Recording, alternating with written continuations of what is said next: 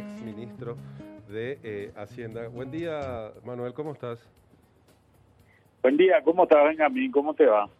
Muy bien, muy bien. Aquí estamos con Benjamín, con Cintia y te saluda Richard Manuel. Eh, te queríamos Ah, consultar justamente. Perdón, ¿Cómo están, Cintia y Richard? Muy bien, muy bien. A propósito de estos números que divulgó la semana pasada la Dirección General de Encuestas Estadísticas eh, Censos de nuestro país sobre el desempleo abierto. Hubo un incremento importante, Manuel, en, los, en el último trimestre por lo menos.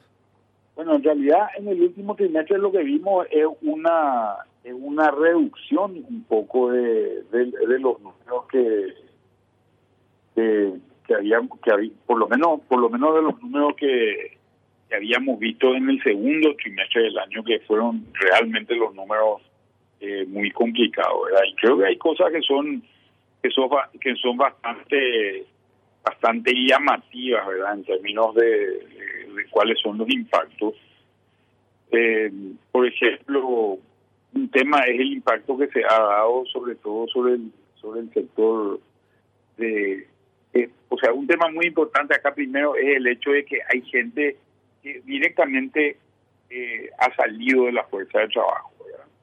ese número más o menos comparativamente con el año pasado estaban arriba de 80 mil personas.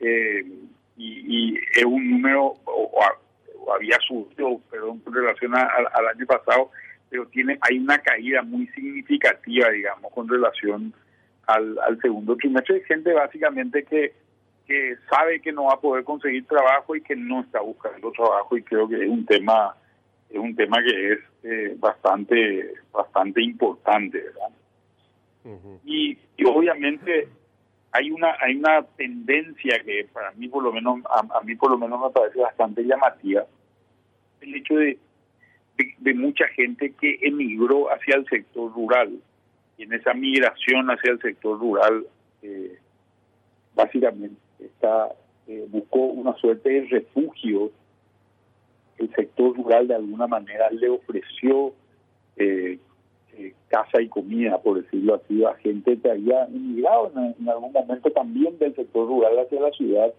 y que hoy la ciudad, que está afectada sobre todo en el sector terciario, en el sector de comercio y servicios, no le pudo seguir acogiendo a esa gente, por tanto hubo mucho retorno, tenemos entendido nosotros, a, hacia las zonas rurales. Esta es una ventaja dentro de todo de esta suerte de ruralidad que todavía nosotros tenemos en Paraguay comparativamente con otros países, sobre todo países de la región que, son eh, movimientos urbanos bastante más antiguos que el nuestro y por tanto con- mucho más desvinculados del tema del tema rural. Ujú. Estas son algún- estos son algunos de los temas que, que yo por lo menos encontré en esta en este tema de, de, de la encuesta permanente. ¿no? Ya, y en lo que tiene que ver con, con las áreas o con los ámbitos más, eh, digamos, más golpeados, decía recién que era el área de servicios, Manuel. Sí, el área de servicio es el área más, más, más golpeada, ¿verdad? Eh, fíjate que si tenemos, hacemos una comparación entre el tercer trimestre del año 2019 y del año 2020, han perdido unos 72 mil empleos. Eh, entonces, hay una caída de más o menos en, en el sector en el sector terciario, perdón, e- eso es solamente en la cadena Oreca, es decir, eh, hoteles, restaurantes y catering en general. Cuando tomamos todo el sector terciario, la caída ha sido de 133 mil. Y hay ya una pequeña recuperación con relación al año, eh, perdón, al, al segundo trimestre del año, donde hemos visto un crecimiento de más o menos unos unos 53 mil nuevos nuevos empleos, una recuperación en esta en esta cadena eh, eh, en, en esta cadena que te decía la cadena la cadena eh, Oreca, pero todavía con números más bajos que lo que ha sido el año pasado, ¿verdad? o sea todavía tenemos una caída bastante bastante significativa puesto que se habían perdido más o menos unos 140 mil empleos en ese en ese lugar hemos recuperado más o menos la mitad. ¿verdad? Y este es uno de los sectores, como te decía anteriormente, donde hay más mujeres empleadas. Y esta es una cuestión bastante bastante significativa y, y, de consideración, ¿verdad? Por eso también vemos en algún momento dado un incremento muy importante en los trabajadores por, cuenta propia y en los trabajadores eh, eh, familiares no remunerados. Eh, ahí pasamos a tener más, más de 80 mil nuevas personas, que básicamente son mujeres que se estaban en su casa porque perdieron el trabajo por un lado, pero por otro lado también la falta de que de, clases hace que, muchas madres tengan que quedarse a cuidar a los niños en la casa. Así que estos son eventos que son obviamente muy, muy importantes. Manuel, eh, yo todavía no tuve la posibilidad de, mirar con detenimiento esta, esta encuesta eh, de hogares. Entonces lo que te voy a preguntar, no sé si responde la encuesta o si vos manejas el dato. Para mí lo importante es, o una de las cuestiones importantes es poder saber cómo estábamos en materia de desempleo absoluto, de subempleo, aunque hay algunas categorías que están cambiando, mutando eh, en cuanto a denominación de manera, a mí por lo menos poco convincente, pero eso no importa. ¿Cómo estábamos antes de la pandemia?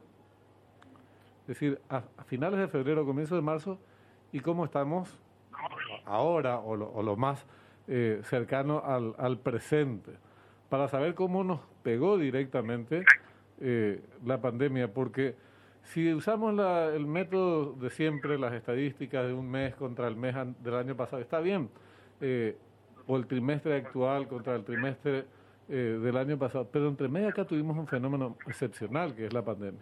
Entonces, existe ese dato para decir, miren, a comienzo de marzo teníamos 300.000 desocupados, o 400.000 de los que fueran. Ahora, ocho meses después tenemos 500 mil, 600 mil o, no sé, los que fueron. ¿Ese dato tenemos disponible a mano? Sí, este dato hay.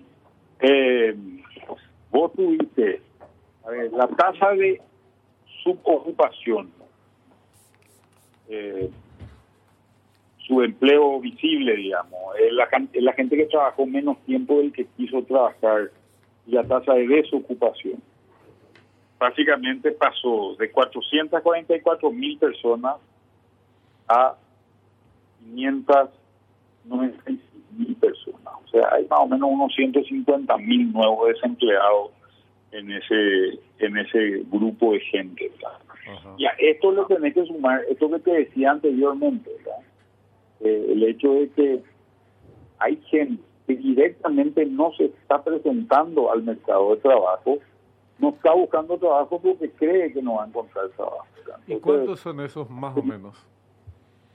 ¿Cuánto, ¿Cuánta gente hay ahí? Exacto. Y hay más o menos otros 150 mil, o sea, es más o menos un total y te va a dar más o menos unos 300 mil en total. Eh, acá están incluidas las personas que perdieron sus puestos de trabajo en el sector formal y también las que lo hicieron en el sector informal. Eh, a ver, sí, en realidad acá se pregunta solamente el empleo, no se pregunta la, la, la, categoría de la gente, no se pregunta si está trabajando formalmente, si tiene IPS o si de eso, ¿verdad? Por tanto, es, si está trabajando o no nomás. Exacto. O sea, esa es la cantidad entonces de finales de febrero, comienzo de, de marzo a la actualidad. Tenemos un grupo de 150 mil personas que perdieron sus puestos de trabajo y otras 150 mil que no buscan. Así no, menos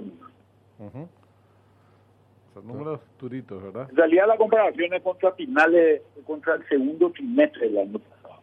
Pero tercer trimestre del año pasado.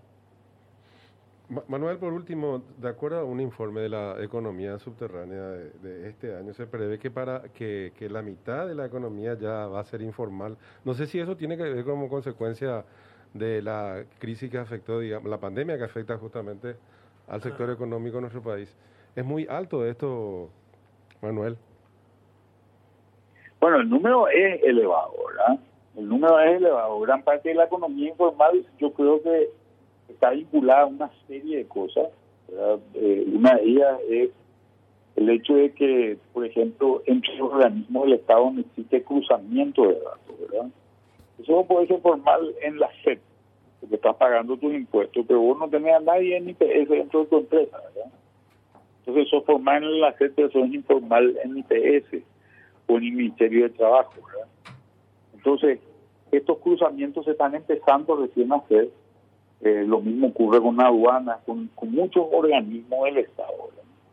Eh, creo que creo que este es un tema. El tema de la informalidad está mucho más vinculado a evasión tributaria, a la existencia de productos de productos que son ilegales, ¿verdad? Eh, en muchos casos, productos como prohibidos directamente, como drogas, por ejemplo, o en otros casos productos que son de contrabando, productos de algún de alguna índole que, entran como mercadería en frío, como le dicen.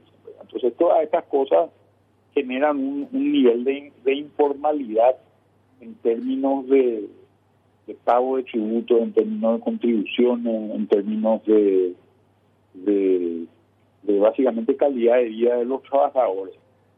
Eh, estos impactos que estamos viendo a nivel de, informalidad acá son más bien estrategias de supervivencia que estamos viendo en la gente. O sea, cuando vos ves subocupación, de gente que está haciendo una changa, por ejemplo, una cosa que también muy llamativa en estos datos que, hemos visto del, de, de la encuesta permanente, es el hecho de que, por ejemplo, una de las categorías donde más se perdió participación ha sido la categoría de empleador o patrón, donde se, bajó, se, bajó, más o menos de 200 mil a 120 mil inicialmente y ahora estamos más o menos en 150 mil, o sea, recuperamos unos 30 mil más o menos. hay gente que prácticamente quebró, ¿verdad? Mm. Eh, pequeños eh, propietarios en general que, que quebraron y, y otra gente que en una estrategia de supervivencia abrió una nueva empresa.